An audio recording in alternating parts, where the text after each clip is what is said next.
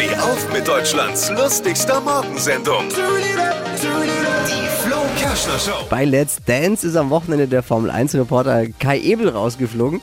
Sein Slowfox war einfach zu schlecht. Ne? Hast du das gesehen, Lisa? Also, Habe ich gesehen. er hätte ja auch mit einem schlechten Tanz weiterkommen können.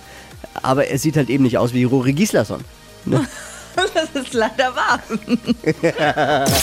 Alle Gags von Flo Kerschner in einem Podcast. Jetzt neu, bereit zum Nachhören. Flo's Gags des Tages. Klick Hitradio N1.de.